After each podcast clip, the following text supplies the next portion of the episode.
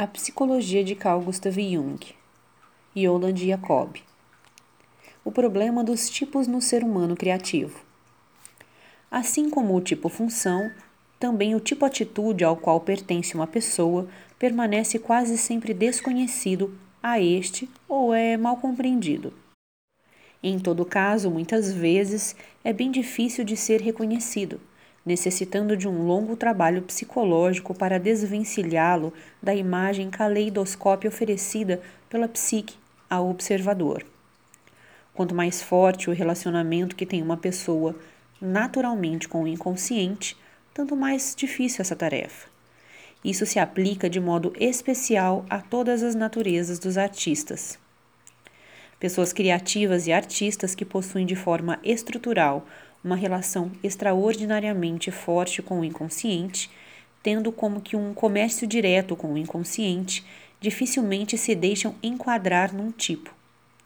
E isso se agrava ainda mais quando não se pode equiparar prontamente obra e artista. Muitas vezes, o mesmo artista, por exemplo, em sua vida, é uma pessoa extrovertida e sua obra corresponde a um tipo introvertido e vice-versa. Isso já pode ser muito bem compreendido na perspectiva da lei da contraposição psíquica. E poderia ser o caso, sobretudo, daqueles artistas que em sua obra representam artisticamente aquilo que eles não são. Representam, portanto, sua complementação. Mas naqueles artistas nos quais sua obra não representam seu outro lado não vivenciado, mas sua própria elevação, sua autoimagem aumentada, idealizada. Nesses, obra e pessoa podem corresponder-se. Isso aplica sobretudo a introvertidos, que se representam em romances ou figuras psicológicas sutis, ou a extrovertidos, que têm predileção em descrever heróis de aventuras ou viagens de aventuras. Jung acredita que o criar extrovertido nasce através da transformação artística do que se vivenciou no mundo exterior mas o criar introvertido, ao contrário, aconteceria através da superação dos conteúdos do interior, que fluem cheios de significado para a pena ou o pincel do artista.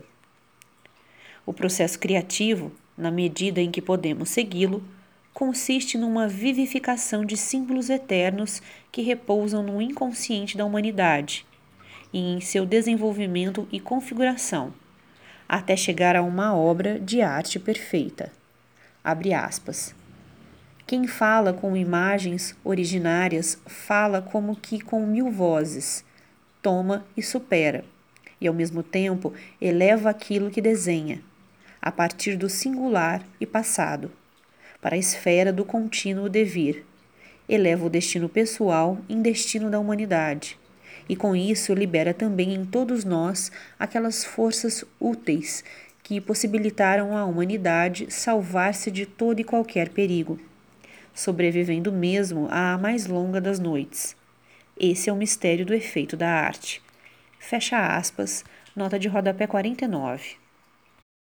Jung atribui um posto especial à atividade artística da imaginação, fantasy atribuindo-lhe inclusive uma categoria própria, porque, em sua opinião, não pode ser classificada sob nenhuma das quatro funções básicas ou participa em cada uma delas.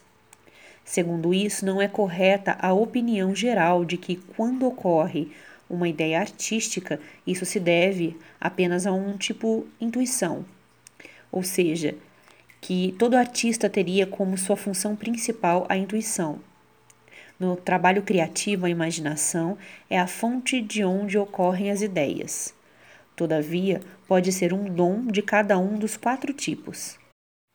A imaginação do artista, que representa uma habilidade ou um dom específico, não pode ser confundida nem com a imaginação ativa, que opera o levantamento, vivificação e fixação das imagens do inconsciente coletivo, nem com a intuição, que representa um modo de apreensão dos dados psíquicos, sendo, portanto, uma função da consciência. Isso porque o tipo de função se anuncia só no modo e na maneira de apreensão e processamento. tanto das intuições como das ideias criativas que ocorrem ao artista ou dos produtos da imaginação. Assim também a obra, enquanto produto criativo, de acordo com toda sua disposição natural, pode pertencer a um tipo diferente do que o do próprio artista que a fez. E a respeito do tipo do artista não se deduz a partir do conteúdo, mas apenas a partir do modo de elaboração. Em princípio, é natural a imaginação do artista não se diferenciar daquela do ser humano usual. Mas o que perfaz o artista, ao lado da riqueza, originalidade e da vitalidade dos produtos da imaginação, é, em primeira linha, sua habilidade na força formadora, com a qual consegue dar figuração às ideias que lhe ocorrem, ligando-as entre si numa inteireza estético-orgânica. Ouve-se sempre que seria muito perigoso para o artista ocupar-se com o inconsciente, e sempre é possível perceber como certos artistas, vez por outra, afastam-se da psicologia, diz Jung, porque temem que esse monstro lhes devore a assim chamada força criativa, como se um exército de psicólogos pudesse fazer alguma coisa contra um deus. A verdadeira criatividade é uma fonte que não pode ser estancada, Haveria algum embuste na face da terra que se sussurrasse a Mozart ou Beethoven e pudesse impedir esses mestres em seu poder criativo?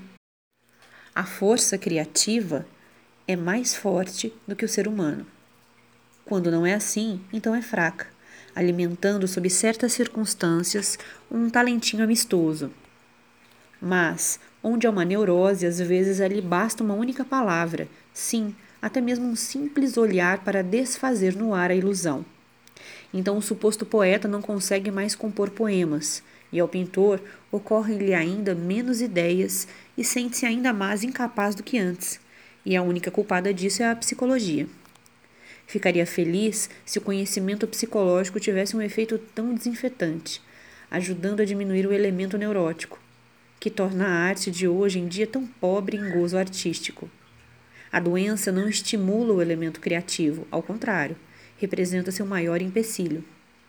Nenhuma solução de repressão pode destruir o que é realmente criativo, assim como jamais se consegue esvaziar o inconsciente. Nota de rodapé 50. Outra suposição errada é a hipótese ainda muito difundida de que uma obra de arte perfeita condiciona ou puxa junto consigo a perfeição psíquica de seu criador.